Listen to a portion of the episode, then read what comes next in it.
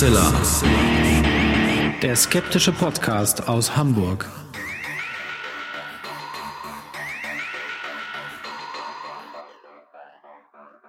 Hallo und herzlich willkommen zum 183. Mal bei Hoaxilla, dem skeptischen Podcast aus Hamburg. Wie immer bei mir die wunderbare Hoax Mistress Alexa. Hallo ihr da draußen und danke, wunderbarer Hoaxmaster. Ja, das geht auch runter wie Öl. und ähm, ja, wieder eine sehr spannende, sehr interessante und eine etwas längere Sendung diesmal. Ähm, und wir machen jetzt aber wie gewohnt zunächst erstmal weiter in der Sendung.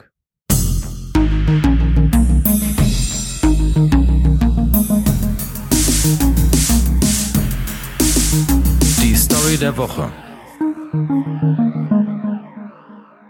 In der Story der Woche wird's diesmal biblisch. Und zwar kennen wahrscheinlich die meisten von euch die Geschichte vom Auszug der Kinder Israel aus Ägypten und der Verfolgung durch den Pharao und Moses, der durch göttliche, äh, durch göttliches Eingreifen das Rote Meer teilen kann und dann ähm, sein Volk quasi hindurch geleitet und über dem Pharao und den Streitwagen und Pferden und Menschen und Soldaten schlägt dann das Meer wieder zusammen und alle ertrinken.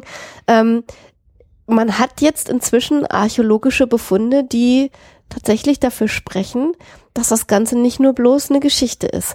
Und das ist durchaus ungewöhnlich. Man hat im äh, Golf von Aqaba tatsächlich äh, die Räder von Streitwagen, die aus der passenden Zeit stammen könnten, gefunden und ähm, auch einige Knochen von Pferden und Menschen und so weiter. Also Dinge, die darauf hindeuten könnten, dass da tatsächlich eine ganze Armee untergegangen ist, wenn die Geschichte denn stimmt. Das erfahren wir natürlich wie immer am Ende der Sendung und gehen dann jetzt erstmal über zu ja, einem äh, von euch sehr, sehr, sehr gewünschten Thema der Woche.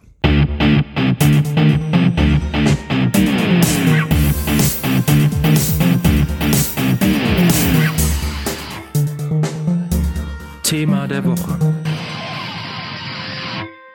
Kaum waren die Zeitungsmeldungen draußen über das Urteil im sogenannten Masern-Prozess äh, da ging es schon los, dass bei uns Mails und äh, Facebook-Nachrichten und andere äh, Anmerkungen kamen. Doch bitte, bitte, bitte jetzt mit David Badens wieder zu sprechen ähm, und nochmal mit ihm persönlich das Ende dieses Masern-Prozesses äh, aufzurollen. Äh, für alle diejenigen, die nicht wissen, um was es geht, Masern vor Gericht war eine Folge mit der Badens. Das werden wir gleich im Interview auch nochmal aufbereiten äh, wo jemand 100.000 Euro für den Nachweis des Masernvirus geboten hat. Und David Badens ist Arzt und hat gesagt, die 100.000 Euro hole ich mir doch mal. Was dann geschah, könnt ihr in der Folge Masern vor Gericht hören oder jetzt in der Zusammenfassung nochmal ein langes Gespräch mit David Badens bei dem die Hauptmistress genau. nicht dabei sein konnte. Genau, wie man jetzt vielleicht auch noch hört, ähm, ist meine Stimme so ein bisschen angeschlagen, weil ich von der Leipziger Buchmesse mit einem Buchmessenvirus zurückgekommen bin und noch so ein bisschen herumkränkle. Und deswegen habe ich mich bei dem Interview äh, mal rausgehalten bin aber heute jetzt eigentlich wieder so weit fit, dass wir zumindest so die Rahmengeschichten machen können. Ja, und David ist ein unfassbar gefragter Mann und wir sind sehr froh, dass wir ihn für Huxler gewinnen konnten. Das klingt immer viel einfacher, als man sich das vorstellen mag, Leute zu gewinnen. Äh, da gab es sogar noch Exklusivdeals mit irgendwelchen anderen Medien, die verhindert haben, dass wir eher miteinander reden konnten. Aber jetzt haben wir das gemacht, extra für euch und wünschen euch viel Vergnügen bei dem Gespräch mit David Bardens.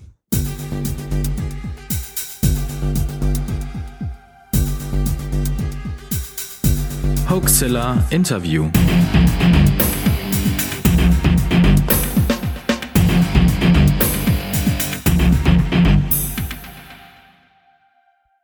Zum zweiten Mal bei uns in der Sendung und darüber freue ich mich sehr, dass du in deinem verrückten Terminplan dafür Zeit gefunden hast.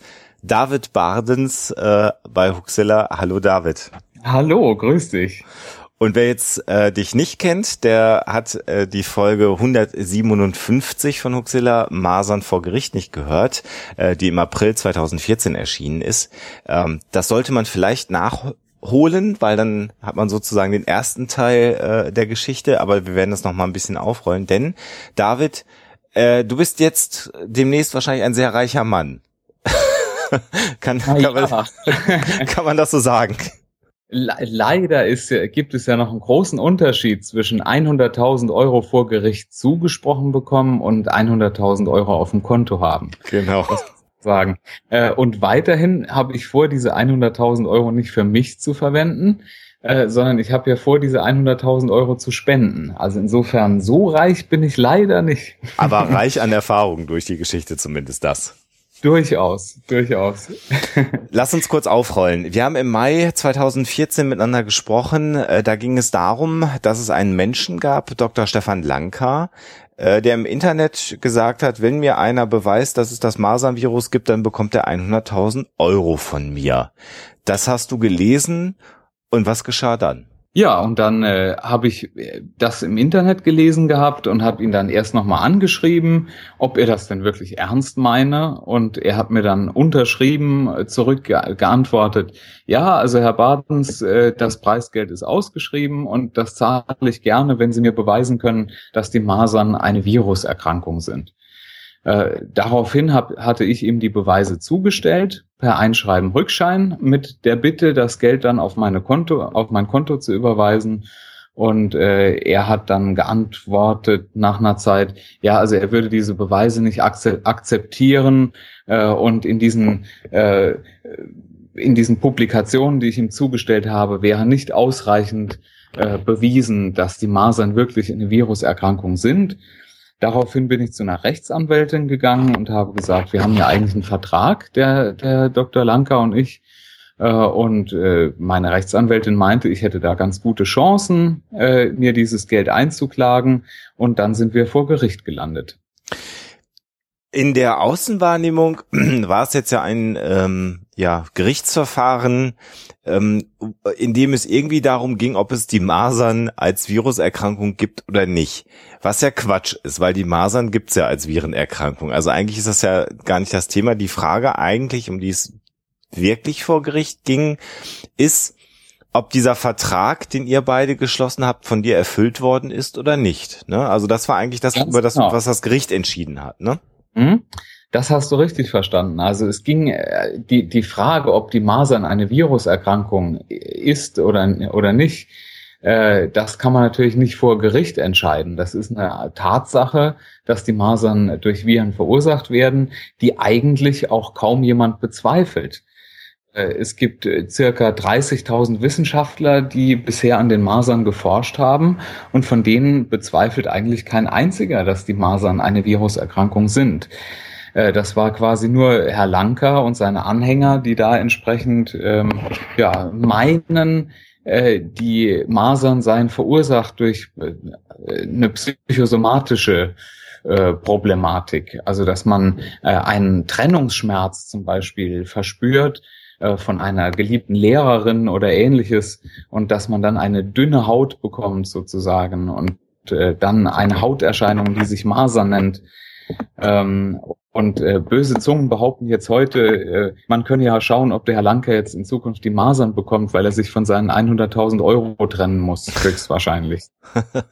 Jetzt beschreib mal, wir haben im April 2014 miteinander gesprochen, äh, da war der erste Gerichtstermin und ähm, äh, äh die Erwartung, die man so in der Außenwahrnehmung hat, ist, das geht ganz schnell weil das ist ja ein Fakt, der liegt auf dem Tisch. Jetzt haben wir März 2015, also fast zwölf Monate später, äh, und jetzt ist ein Urteil gefallen. Äh, du hast Recht bekommen in äh, diesem Gerichtsverfahren jetzt erstmal.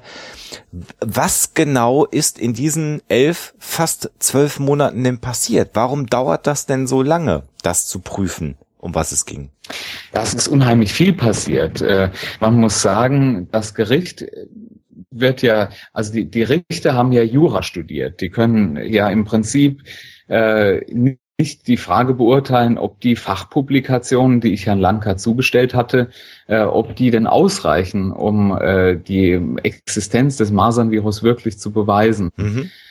Und deswegen hat das Gericht erstmal beschlossen, dass ein äh, Sachverständiger, in dem Fall ein äh, Professor für Mikrobiologie und Hygiene aus Rostock, äh, dass der quasi ein Gutachten schreiben soll, das dann äh, aussagt, ob ich äh, wirklich die Existenz des Masernvirus äh, mit den äh, vorgelegten Publikationen bewiesen habe. Mhm. Und die Erstellung von so einem Gutachten dauert unglaublich lange. Also das hat bis Dezember gedauert, von April, äh, bis dieses Gutachten dann fertiggestellt war. Das waren ja, ein, einiges an Zeit.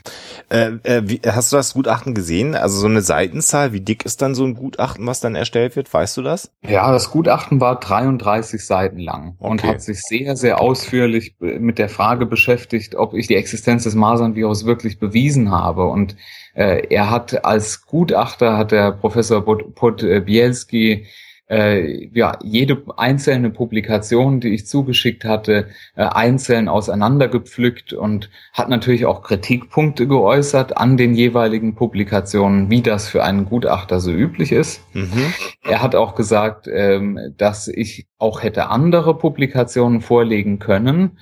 Ähm, da, da es ja quasi einen Fundus aus mehr als 10.000 Publikationen zum Masernvirus gibt, hätte es sicherlich auch bessere Publikationen gegeben, um die Existenz des Virus zu beweisen. Äh, aber er kam dann im Schlusssatz zum Ergebnis, dass ich also definitiv und ohne Zweifel äh, die, die Existenz des Virus bewiesen habe. Mhm. Mhm. Bevor ähm, Herr Professor Podbielski äh, dieses Gutachten schreiben äh, konnte, gab es aber noch mal einen Antrag von Herrn Lanker, denn der wollte erstmal nicht, dass der Herr Professor dieses Gutachten schreibt, ne? wenn ich das so richtig ja, genau. äh, in Erinnerung habe. Ja, Herr Lanke hat zuerst gesagt, dass der Gutachter befangen sei, da er irgendwann schon mal eine, ein Merkblatt herausgegeben hatte, äh, in dem die Masern als Viruserkrankung bezeichnet wurden. Mhm. Daraufhin hat er den Antrag beim Landgericht gestellt, einen anderen Gutachter zu beauftragen. Das wurde dann vom Landgericht in Ravensburg abgelehnt, woraufhin Herr Lanker dann Beschwerde beim Oberlandesgericht in Stuttgart eingelegt hatte. Äh, und ja, das hat der, dieser Antrag ist natürlich zurückgezogen worden, weil die gesagt haben, also Herr Professor Podbielski äh, ist ein äh, sehr, sehr erfahrener Arzt und Mikrobiologe und äh, man, äh, es, es gibt überhaupt gar keinen Zweifel, dass dieser Mann äh, in dieser Frage unbefangen ist. Das ist ja, ist ja wirklich an den Haaren herbeigezogen. Weshalb ja. sollte ein Professor Rostock äh, denn befangen sein? Ja. Ja, also da, da sieht man schon, dass der Herr Lanker da erstmal versucht hat, äh, Herr Dr. Lanker, muss man ja auch sagen, ähm, gebietet der Anstand, ähm, schon versucht hat, äh, immer wieder auch Störfeuer sozusagen zu legen, äh, um äh, vielleicht zu verhindern, dass ein Ergebnis herauskommt, was er nicht haben möchte. Ne? Mhm, mhm. Er hat dann auch gesagt, ja, in Stuttgart, wenn, wenn die Sache jetzt in, in Stuttgart entschieden wird, dann weht da ein ganz anderer Wind. Äh, und er hatte ja ganz fest damit gerechnet, dass er auch in Ravensburg freigesprochen wird äh, und die 100.000 Euro nicht zahlen muss. Ja. Mhm. Aber das wurde ja dann, äh, kam ja dann doch etwas anders als erwartet für ihn. Ja, also du hast gerade gesagt, bis Dezember hat's gedauert. Es gab, glaube ich, er hatte Maler Glenn dann irgendwann auch bei einem Gerichtstermin dabei. Ja. Herr, ja. Herr Lanker, äh, warst du da auch vor Ort bei diesem Termin, bei diesem Gerichtstermin? Nein, ich habe das mit Popcorn von der Couch aus verfolgt. äh, die Schwäbische Zeitung ist eine hervorragende Zeitung. Die, haben immer solche Live-Blogs geschaltet. Und äh, bei diesem Termin, das war ein, ein sogenannter Verkündungstermin. Ja. Es ist eigentlich extrem unüblich, dass die Parteien überhaupt erscheinen. Normalerweise wird einem das, äh, was, was das Gericht an diesem Tag beschließt, schriftlich zugestellt. Aber auf Wunsch, wenn man da hingeht, dann äh, kann das Gericht eben halt auch verkünden, äh, dann äh, mündlich, welchen Beschluss das Gericht gefasst hat. Und äh, Herr Lanker dachte dann, das wird ein Riesenauftritt. Äh, er hat dann im Internet dazu aufgerufen, dass man kommt und die Impfpässe verbrennt. Also mit dieser Aktion Deutschland verbrennt den Impfpass. Äh, und es kam dann leider keiner und äh, offenbar hatte er auch die Presse geladen. Es war unglaublich viel Presse dort und äh, ja, der, der kleine Gerichtssaal hatte nicht ausgereicht, deswegen ist man dann auf einen größeren Gerichtssaal ausgewichen, obwohl es ja eigentlich nur ein Verkündungstermin war. Ja. Äh, ja, das war alles irgendwie relativ skurril gelaufen. Er kam dann mit, mit einer Sängerin, keine Ahnung, weshalb er die, die, sie da jetzt ins Spiel gebracht hatte. Äh, und es, saß dann auf der Klägerbank und äh, hat dann mit Sonnenbrille und Hut äh, quasi sich angehört, was das Gericht für einen Beschluss gefasst hatte. Also das war das, was ich auf der Couch äh, zu Hause quasi mitverfolgen konnte und welchen Eindruck ich davon hatte. Wie es genau sich zugetragen hat, ich weiß es nicht. So, dann sind wir im Dezember, hattest du gesagt, äh, da war dann das Gutachten fertiggestellt. Ähm, wie wie ging es dann weiter?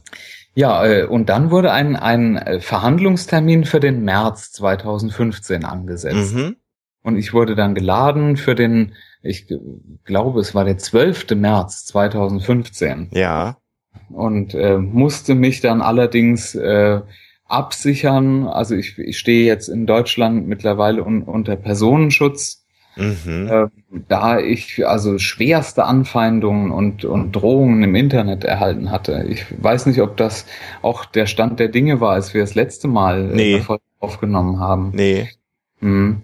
Also äh, ich wurde da im, im Internet regelrecht kriminalisiert. Ja. Äh, da hieß es, ich sei ein, man rechne mit meiner Verhaftung wegen schwerster Körperverletzung oder Beihilfe zu schwerster Körperverletzung, teils mit Todesfolge und ähnliches.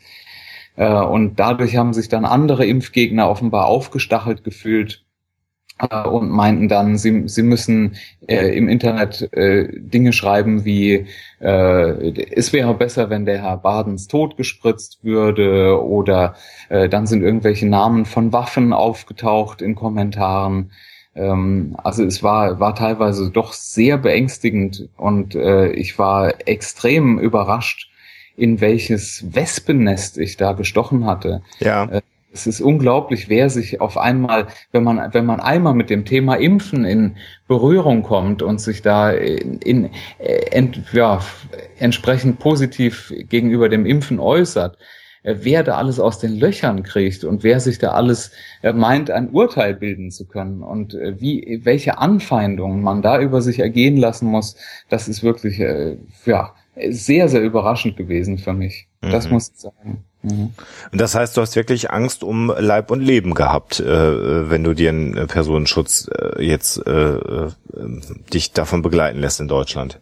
So ist das. Und äh, ich meine, die Sache liegt mir sehr am Herzen, aber gleichzeitig möchte man sich natürlich auch, äh, ja, man möchte ja selbst keinen Schaden davon nehmen. Das muss man sagen. Also es ist, ich dachte eigentlich auch, wir streiten in der Sache ja. äh, und nicht über irgendwelche Personen oder dass man da persönlich jetzt so angegriffen wird.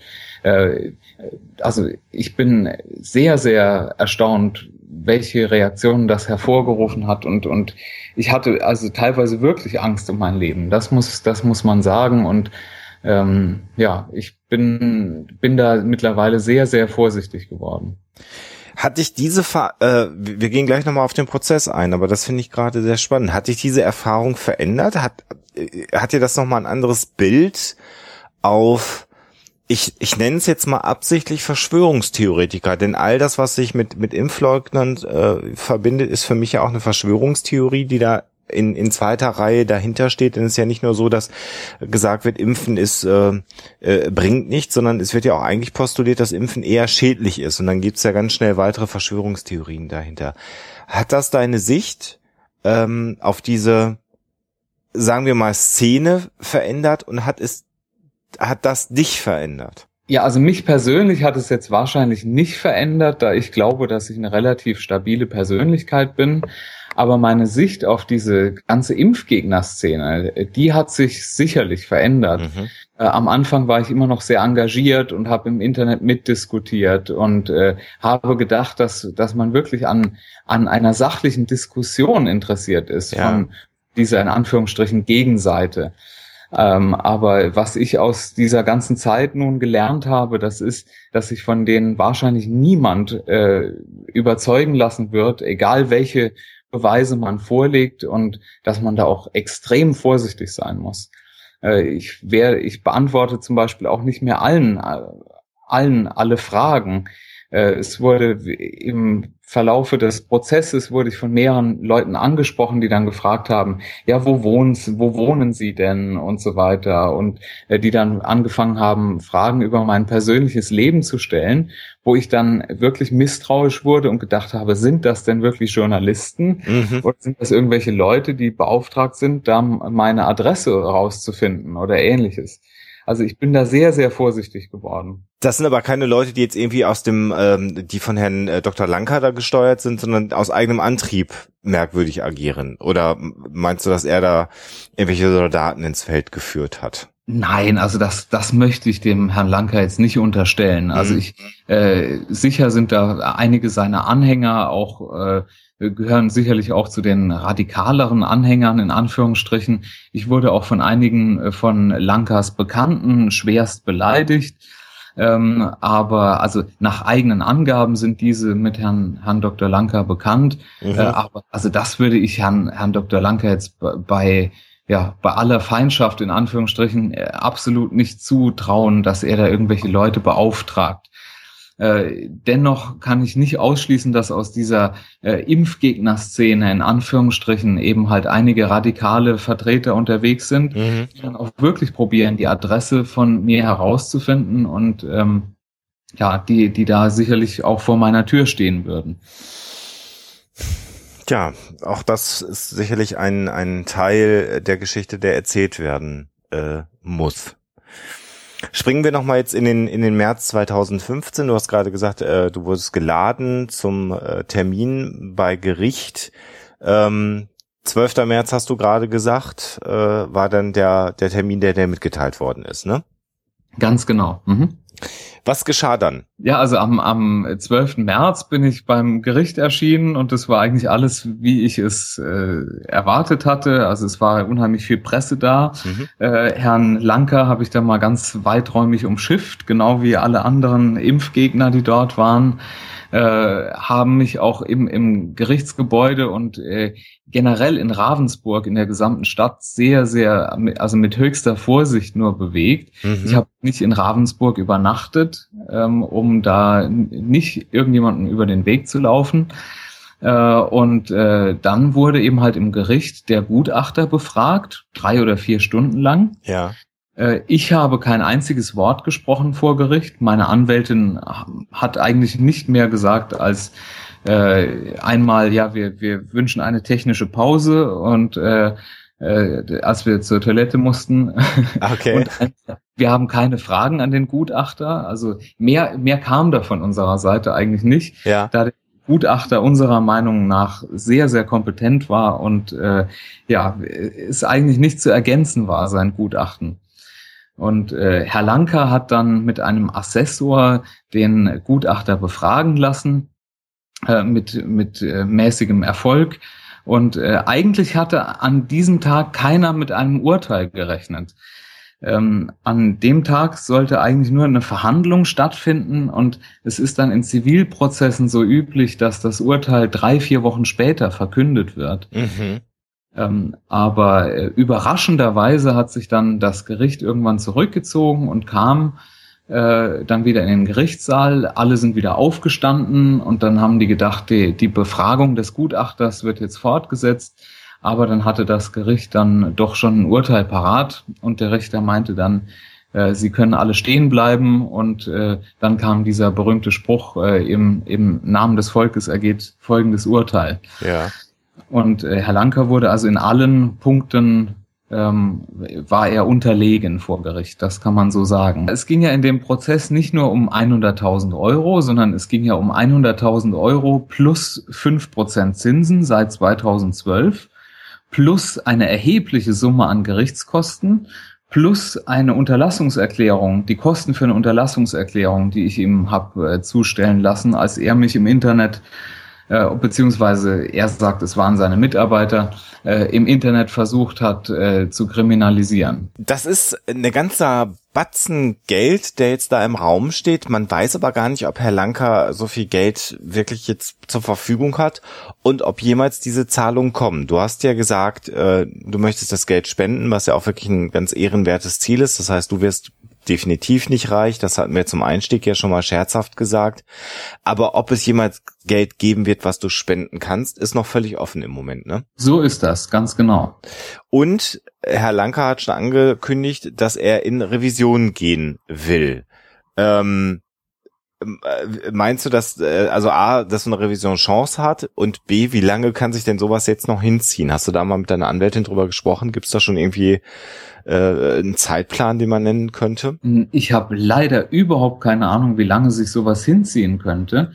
Äh, ich kann es aber dem Herrn Dr. Lanke eigentlich nicht empfehlen, in Revision zu gehen, denn äh, die Sache ist juristisch gesehen offenbar ziemlich eindeutig und äh, ich fürchte, dass er da nur die Gerichtskosten noch weiter in die, in die Höhe treiben wird damit und ja. sich damit dann wahrscheinlich auch ins eigene Fleisch schneidet. Also ich kann mir nicht vorstellen, dass ein anderes Gericht zu einem anderen Ergebnis kommen würde. Mhm. Ähm, jetzt haben wir äh, ja die verrückte Situation. Also ich, oder ich mach's mal anders. Es könnte jetzt ja Leute geben, die sagen, na ja, ist ja klar, dass Huxilla äh, nur mit dem David Baden spricht, weil der eben auch wissenschaftlich kritisch unterwegs ist. Man hätte ja auch mal den Herrn Dr. Lanker zu Wort kommen lassen können. Ähm, äh, ich will jetzt, weil der Prozess ja abgeschlossen ist und weil das dann dem entspricht, was äh, ich damals bekommen habe, nur sagen, dass wir tatsächlich parallel zu dir damals im April 2014 Herrn Dr. Lanker auch um ein Interview gebeten haben. Und zum damaligen Zeitpunkt hat Herr Dr. Lanker äh, äh, abgelehnt, äh, mit uns zu sprechen. Das hätten ihm seine Rechtsberater mitgeteilt. Und er hat uns auch äh, untersagt, äh, diese Anfrage publik zu machen, dass wir die gemacht haben. Ähm, äh, wir haben das nicht wirklich rechtlich prüfen lassen, aber haben gedacht, naja, besser ist es dann vielleicht dem nachzukommen, bevor man selber auch nochmal verklagt wird. Hat aber gesagt, dass er nach, für nach dem Prozess zur Verfügung stehen würde und dass auch sein Rechtsbeistand ähm, dafür ein ausdrückliches Okay gegeben hat. Für mich ist es jetzt nach dem Prozess, äh, deswegen kann ich das auch mal deutlich machen. Also es ist nicht so, als ob wir Herrn Dr. Lanker nicht auch hätten interviewen wollen, aber er wollte das damals nicht, aus welchen Gründen auch immer. Und äh, ich werde mir das jetzt mal überlegen, ob ich ihm noch mal eine Anfrage schicke und wäre zumindest mal interessiert daran, ob er überhaupt Lust hätte, noch mal mit uns jetzt darüber zu reden.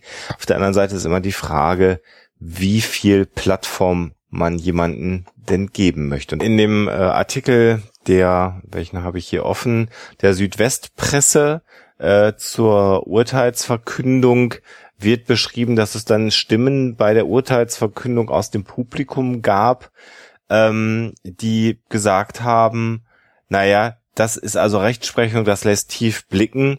Ähm, wenn es denn so gewesen ist, wovon ich mal ausgehe, dass es solche Zwischenrufe gegeben hat im, im Publikum, im Gerichtssaal, ähm, dann hat das Urteil sicherlich für die Impfleugner keine Konsequenz, oder? Sicher nicht. Äh, ich habe jetzt auch äh, jemanden gehabt, der im Publikum saß und der so ein bisschen mitgehört hat, was da so besprochen wurde. Und da hieß es, als sich die Richter zurückgezogen haben, äh, ja, jetzt äh, ziehen Sie sich zurück und dann müssen Sie ein Telefongespräch mit dem mit dem Golf, werden Sie vom Golfclub angerufen, dass Sie nicht mehr kommen dürfen, wenn Sie das falsche Urteil äh, fällen. Und äh, dann war da noch von irgendwelchen Prostituierten die Rede, die dann die Richter angeblich nicht mehr bekommen würden, wenn sie ein falsches Urteil fällen. Äh, also das war, war dermaßen skurril, was da im Publikum teilweise gesprochen wurde, äh, dass äh, man, man traut sich eigentlich gar nicht, das zu wiederholen. Also es, es sind wirklich ganz absurde Vorstellungen, die da unter diesem Publikum vorgeherrscht haben. Das muss man sagen.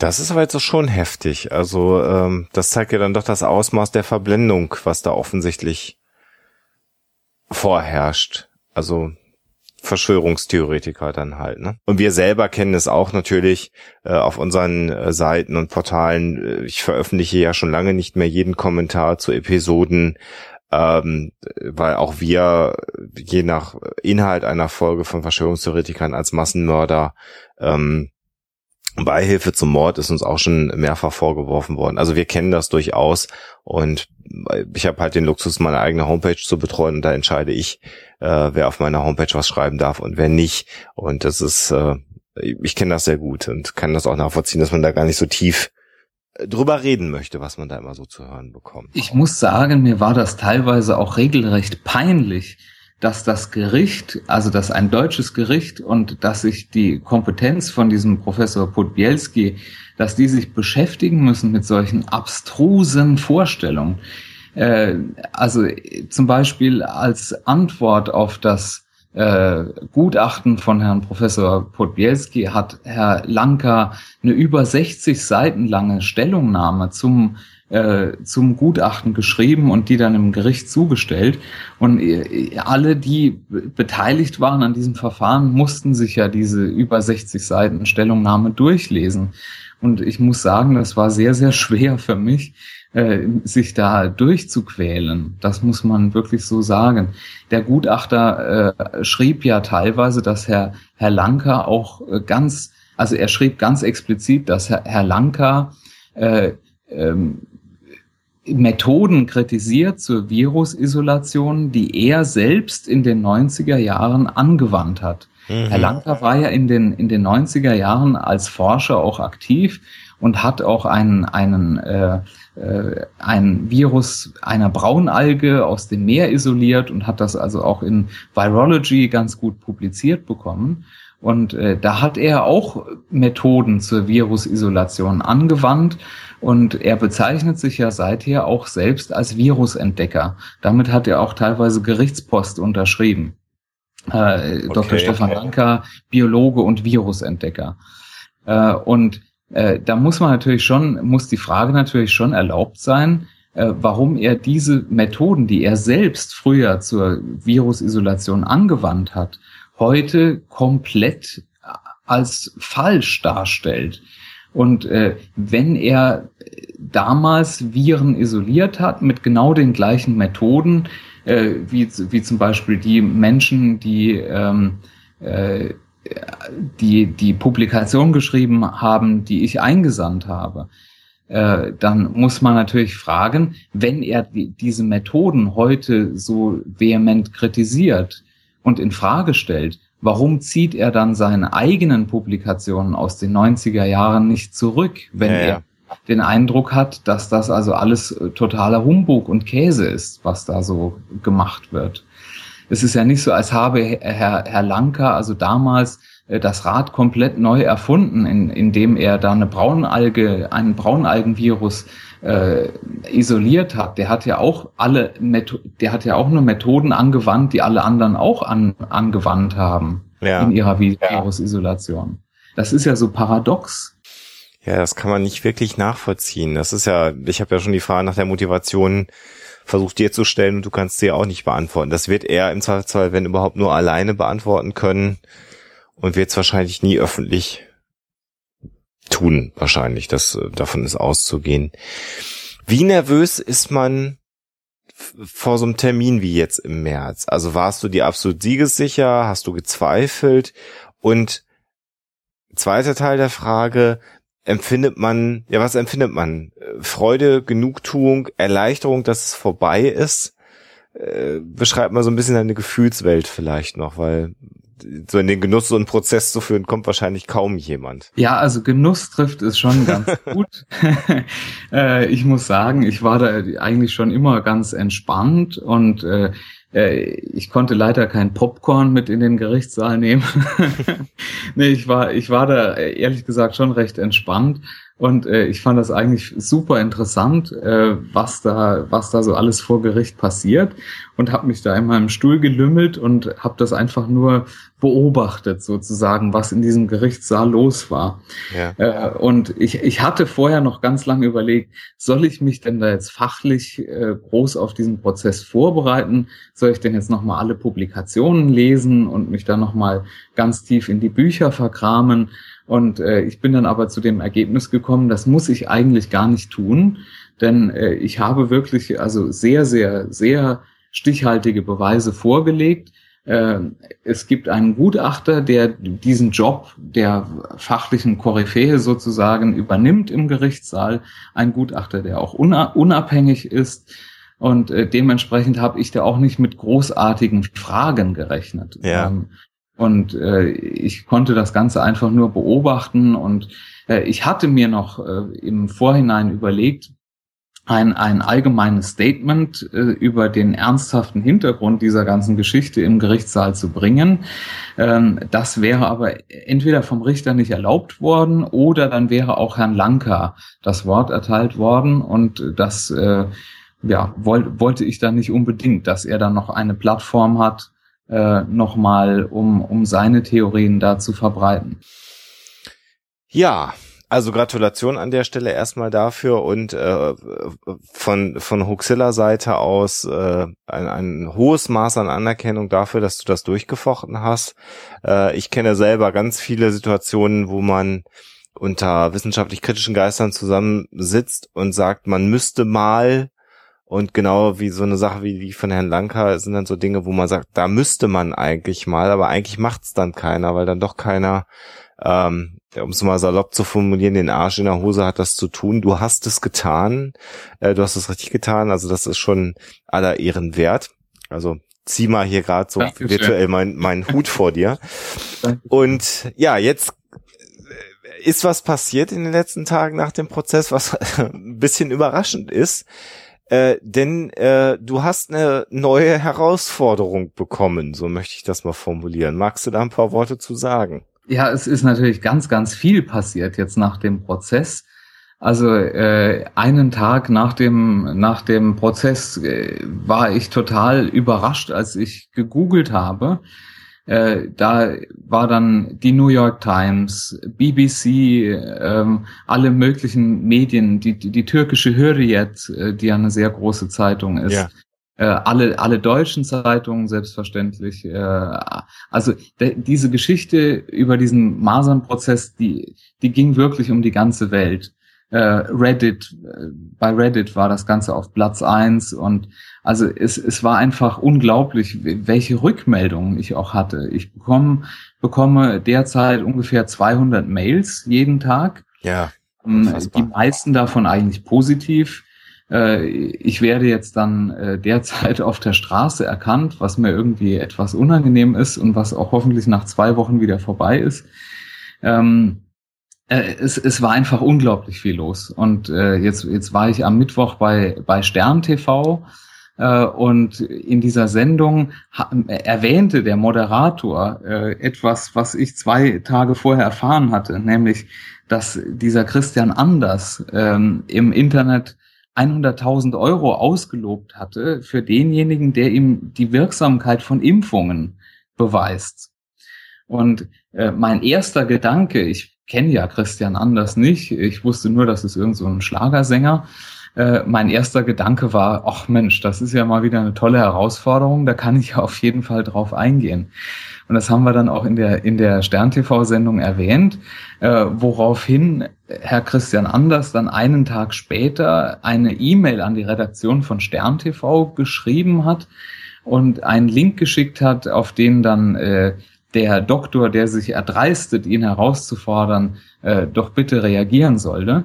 Und äh, ich bin dann auf die auf diesen YouTube-Link gegangen und da steht nun, dass er mir 200.000 Euro bietet für den Fall, dass ich ihm nachweisen kann, dass Impfungen wirksam sind. Und äh, im Gegenzug solle ich dann 200.000 Euro zahlen, wenn ich ihm das nicht nachweisen könne. Äh, jetzt muss man allerdings sagen, ich habe ich hab mir das kurz so überlegt. Äh, ich will darauf gar nicht eingehen. Erstens, weil ich diesem Mann keine Plattform bieten möchte.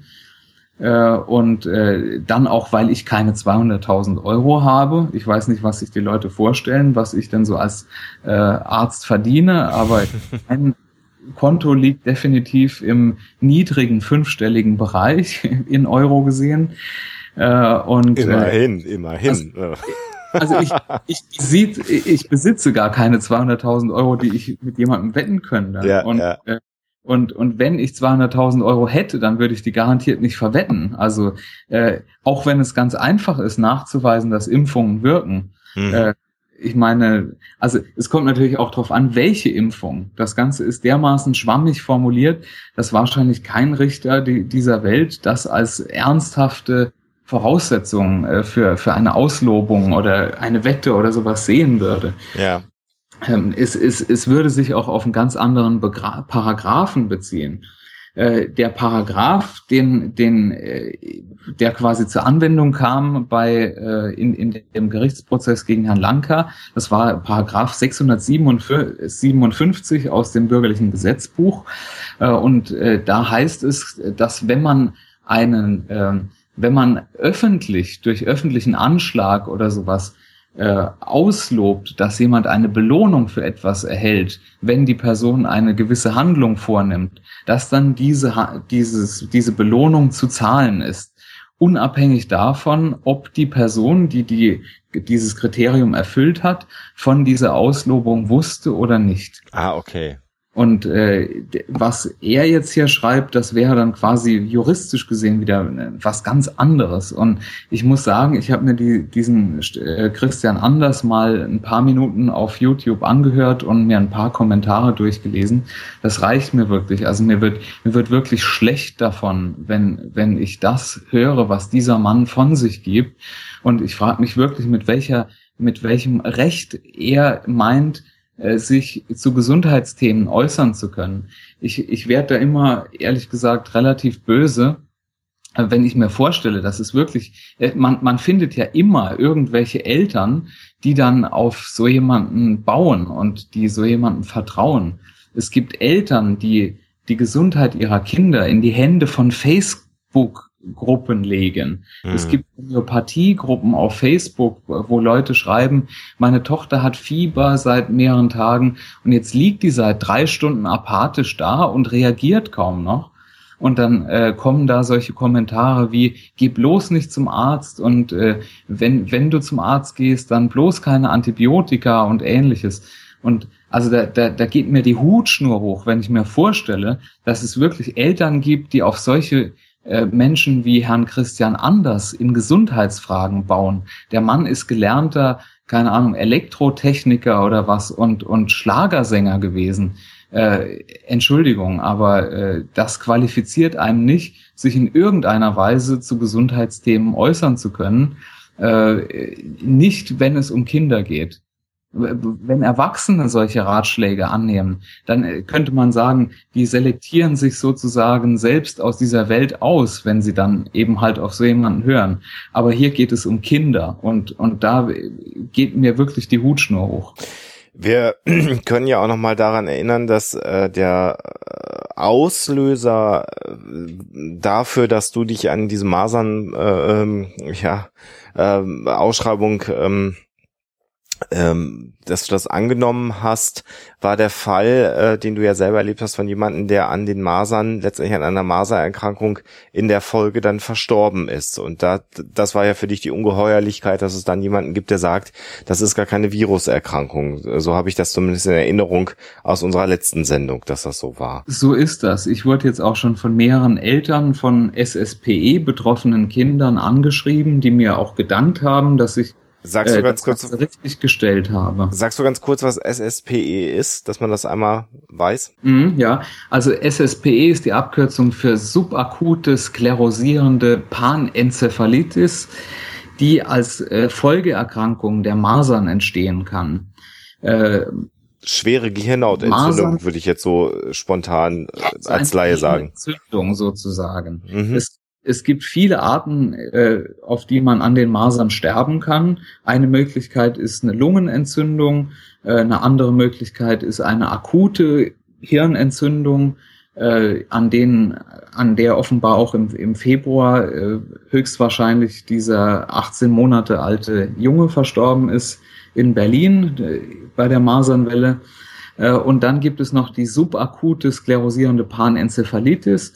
Und äh, in dem Fall, da gibt es verschiedene Verlaufsformen, aber in dem Fall, den ich da erlebt habe, es war ein Kind, das sich im ersten Lebensjahr angesteckt hatte, als es noch nicht geimpft werden konnte und in ähm, und äh, Jahre später fing es an, sich zurückzuentwickeln. Es hat Sprachstörungen bekommen, äh, kognitive Probleme, hat an, äh, fing an zu stolpern, äh, hat sich motorisch zurückentwickelt und war letzten Endes ein Schwerstpflegefall, bevor es dann gestorben ist. Ähm, Und äh, wenn man, wenn man sich vorstellt, man wäre Eltern, äh, Elternteil eines, dieses Mädchens jetzt zum Beispiel, und dann kommt jemand und sagt, das ist ein psychisches Trauma, dass dein Kind äh, erkrankt ist. Jetzt stellt man sich vor, man hat sich zum Beispiel scheiden lassen oder ähm, es gab irgendeinen Trennungskonflikt, man hat dem, dem Kind vielleicht äh, die Playstation weggenommen oder ähnliches, ja. Äh, und, und dann kommt jemand und sagt, äh, du bist daran schuld, indirekt äh, quasi, dass dein Kind nun so da liegt und ein Schwerstpflegefall ist. Äh, ich finde, das ist dermaßen menschenverachtend eigentlich, diese Einstellung, ähm, dass, dass ich da wirklich böse werde. Mhm. Und ähm, das ist für die Eltern von solchen Betroffenen unglaublich belastend zu hören, dass jemand sagt, man darf sich nicht gegen die Masern impfen lassen und dass die, die, diese ähm, Masernviren, die gibt es ja eigentlich gar nicht.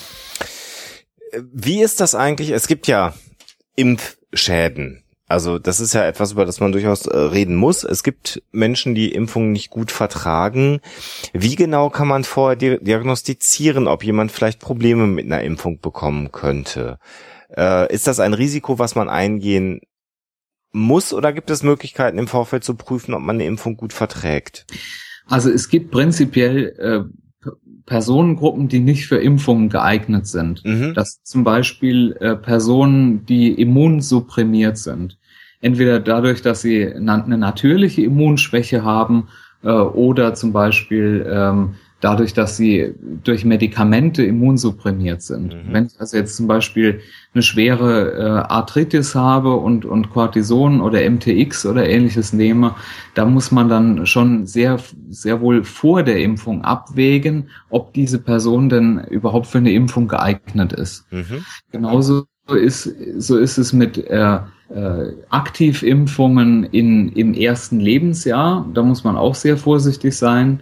Ähm, man impft eben halt nur Personen, die auch wirklich immunkompetent sind. Das, das, das muss man sagen, mit Aktivimpfungen. Mhm. Passivimpfungen ist es, das ist wieder eine andere Frage. Bei der Passivimpfung werden einem ja Antikörper gespritzt, sozusagen. Mhm. Äh, und äh, da kann man also auch Immunsupprimierte durchaus äh, mit, mit Passivimpfungen äh, impfen. Aber letzten Endes, also man, man muss also vor einer Impfung natürlich abwägen, ist die Person, die ich da vor mir habe, gesund? Ist die Person, die ich vor mir habe, eben halt für diese Impfung geeignet? Mhm. Und letzten Endes hat die Impfung, wie alle anderen wirksamen Medikamente auch, Nebenwirkungen, die in seltenen Fällen, in seltenen Fällen auch äh, ernsthaft und schwer sein können. Äh, theoretisch, wenn ich eine Tablette mit Aspirin schlucke, äh, ist ja, das, das kann, kann auch dazu führen, dass ich eine allergische Reaktion bekomme. Und das ist gar nicht so selten, mhm. dass Leute allergisch auf Aspirin reagieren und dann letzten Endes auch im Krankenhaus landen mit einem anaphylaktischen Schock. Äh, oder wenn ich äh, ein, ein, ein blutverdünnendes Medikament, Marcomar oder ähnliches nehme, äh, dann bewahrt mich dieses Medikament in dem Sinne vielleicht vor meinem Herzinfarkt, aber dafür kriege ich vielleicht eine Magenblutung, an der ich versterben kann. Äh, dann bilden sich halt keine Blutgerinnsel, aber die Blutverdünnung kann ihrerseits auch wieder zu negativen Folgen führen. Mhm. Das heißt, alles hat positive und negative Seiten und selbstverständlich gibt es auch äh, Nebenwirkungen von Impfungen. Es ist aber eben halt so, dass die positiven Wirkungen der Impfung die negativen insgesamt überwiegen. Und die meisten Nebenwirkungen sind Lokalreaktionen, sind Schwellungen an der Einstichstelle, sind allgemeines Krankheitsgefühl und äh, eventuell Fieber. Äh, aber das ist, ich, ich sage immer, es ist wesentlich angenehmer, drei Tage Fieber zu haben und vielleicht eine abgeschwächte Form der Masern, äh, als, als eine richtige Masernerkrankung durchleben zu müssen mit eventuellen Spätschäden und Folgeschäden. Und man muss sagen, und das wird in all diesen Diskussionen immer vergessen, äh, wenn denn dann genügend Menschen die Impf fähig sind, du hast, glaube ich, immunkompetent das äh, Wort benutzt, ähm, muss man eigentlich irgendwann gar nicht mehr gegen die Masern impfen, weil eigentlich dann die Gesamtpopulation ähm, ja so durchgeimpft ist, dass die Masern sich gar nicht mehr verbreiten können. Denn meine Eltern haben noch Pockenimpfungsnarben. Ich habe die nicht mehr mit meinen jetzt fast 40 Lenzen. Das heißt, die Pocken sind inzwischen eine Erkrankung, die in unseren Breitengraden ausgestorben ist und damit muss man auch nicht mehr gegen Pocken impfen. Und das könnte eigentlich mit den Masern auch schon längst der Fall sein. Ne? So ist das. Und, und deswegen will ich auch, und wenn es den meisten schon vielleicht zum Halse heraushängt, ich kann es nicht oft genug betonen, bitte überprüft euren Impfschutz. Es wäre mir wirklich ein Herzensanliegen, dass ihr alle mal in euren Impfpass reinschaut oder zu, zu einem Arzt geht und äh, mal nachfragt, gibt es vielleicht irgendeine Impfung, die ich auffrischen muss? Oder ähm, gibt es irgendetwas, was ich vergessen habe? Es ist ja oft auch unbewusst, dass man einfach schon äh, seit Jahrzehnten nicht mehr in den Impfpass reingeschaut hat und sich nicht mehr drum gekümmert hat.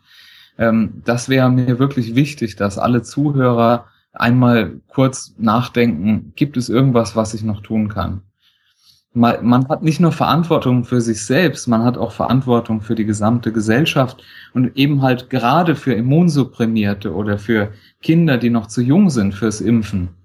Denen muss man sozusagen einen Herdenschutz äh, bieten können, dass man sagt, okay, äh, das Kind selbst ist nicht geimpft, aber alle anderen in der Umgebung äh, sind geimpft und dadurch ist die Wahrscheinlichkeit, dass sich das Kind ansteckt, sehr, sehr gering. Ja, ein schönes Schlusswort. Eine Frage habe ich noch, David. Wie wirst du damit umgehen können, in vielleicht einem Jahr, wenn es jetzt ganz doof für dich läuft, nicht mehr bekannt zu sein und einfach nur noch deinem Beruf als Arzt nachgehen zu können? Äh, musst du dann zurück ins Rampenlicht oder bist du dann mit dem Beruf als Arzt zufrieden? Also ich bin mit meinem Beruf als Arzt sehr zufrieden, weil ich glaube, es ist der, der schönste Beruf, wenn die Arbeitsbedingungen stimmen, äh, den es auf, auf der ganzen Welt gibt. Ich, ich bin sehr, sehr dankbar, wenn ich meine Patienten treffen kann und Menschen helfen kann. Äh, und deswegen werde ich immer mit meinem, mit meinem Beruf an sich zufrieden sein. Äh, in diesem ganzen Prozess ging es mir nicht um meine eigene Person, sondern es ging einfach nur um die Sache. Und äh, mir ist das durchaus bewusst, dass ich in, in vielleicht in ein paar Wochen nicht mehr auf der Straße erkannt werde und dass diese ganze äh, Pressewelle da äh, abebbt. Aber das, ich muss sagen, das ist dann auch erholsam und da bin ich dann ganz glücklich, ehrlich gesagt, wenn ich auch noch mal selbst verschnaufen kann und auch mal einen Tag äh, damit verbringen kann, nicht an irgendwelche Impfgegner zu denken. David, dann danke ich dir ganz herzlich für das Interview. Danke dir insbesondere, weil ich weiß, wie viel Presseanfragen du gerade hast, dass du mit uns erneut gesprochen hast. Das ist ja schon fast, fast exklusiv das Gespräch, wenn auch nicht ganz. Du warst ja bei Stern TV, aber trotzdem in dieser Ausführlichkeit, dir die Zeit für uns zu nehmen, wissen wir sehr, sehr zu schätzen. Wir wünschen dir alles Gute. Wir hoffen, dass der Prozess jetzt nicht noch ewig weitergeht, sondern dass die Sache durchgestanden ist, denn die Sache ist eindeutig und wünschen dir alles Gute auf deinem weiteren Lebensweg. Ich danke dir ganz herzlich und ein Lob muss ich wirklich zurückgeben und das ist, äh, keiner stellt so ausführliche Fragen wie ihr. äh, und ich hatte es jetzt wirklich mit ganz vielen Zeitungen, ganz vielen Fernsehsendern, mit allen möglichen Leuten zu tun und niemand stellt so wunderbare Fragen wie ihr. Dankeschön. Dann bedanken wir uns auch, David, und bis demnächst. Wer weiß, in welchem Kontext wir dann demnächst mal wieder miteinander reden. Ja, wer weiß, wo wir uns wiedersehen. Mach's gut, David. Tschüss. Danke dir. Ciao. Vielleicht sollte man noch den Hinweis geben, dass der Befangenheitsantrag von Dr. Lanka nicht zurückgezogen wurde, sondern zurückgewiesen wurde. Das war, weil es spät abends war, das Interview noch ein kleiner Versprecher. Also es war natürlich so, dass man diesem Befangenheitsantrag gar nicht zugestimmt hat und nicht so, dass Herr Dr. Lanka diesen Antrag zurückgezogen hat. Ja, das war das lange, lange Gespräch mit David Badens. Ähm, ein sehr schönes Gespräch, was sicherlich äh, euch diesen Masern-Fall nochmal deutlich machen wird. Und jetzt wollen wir dann doch erstmal aufklären, Alexa, äh, ob es denn wirklich diese ähm, Räder und all diese Überbleibsel im Roten Meer gegeben hat oder nicht. Die Auflösung.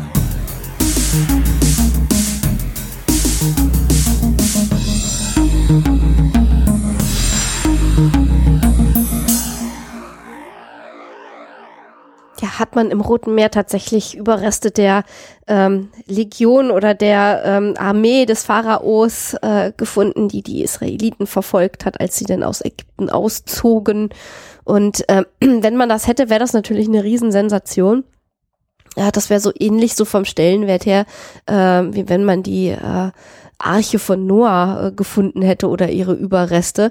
Das wäre der Beweis dafür, dass so eine biblische Geschichte tatsächlich irgendwo auf wahren Ereignissen fußt. Ähm, das Ganze ist aber ein reines äh, Luftgespinst und stammt von einer von einem Portal, was dafür bekannt ist, dass es solche äh, ja leicht ins Absurde gehenden Meldungen veröffentlicht, nämlich die Weekly World News. Das ist also eine Fake News Seite, so ein bisschen wie der Postillon, nicht immer ganz so witzig, wie ich finde, aber auf jeden Fall mit allerlei absurdem und abstrusem Zeug. Und da ist eben der entsprechende Artikel veröffentlicht worden. Ja, also das wäre wahrscheinlich auch dann zu verrückt gewesen, als dass es hätte wahr sein können. Ja. Und damit sind wir am Ende einer weiteren Episode von Hoaxilla äh, mit dem Hinweis, dass ihr uns Dienstagabend bei Skeptics in the Pub erleben könnt, und zwar in Köln. Ähm, da sind wir eingeladen worden und da werden wir etwas über gefährliche Tote erzählen. Ähm, wer da Interesse hat, nach Köln zu kommen und uns zu treffen, das findet im Herbrands äh, statt, so heißt die Gaststätte ab 19.30 Uhr. Und wir werden das auf unserer Homepage aber auch nochmal verlinken. Ist sogar kostenfrei, da geht nur ein Hut rum und ähm, ja, wer da hinkommen mag, möge da bitte gerne Dienstag nach Köln kommen. Ansonsten wünschen wir euch eine gute, gute Woche und natürlich immer schön skeptisch bleiben. Tschüss. Der Huxilla Podcast ist und wird für immer ein kostenfreier Podcast bleiben. Aber ihr könnt unsere Arbeit gerne unterstützen mit Flatter oder als Patronen bei Patreon oder über PayPal oder über unsere Amazon Wishlist. Geht auf unsere Seite, klickt auf die entsprechenden Links und dann findet ihr dort die Informationen. Dankeschön.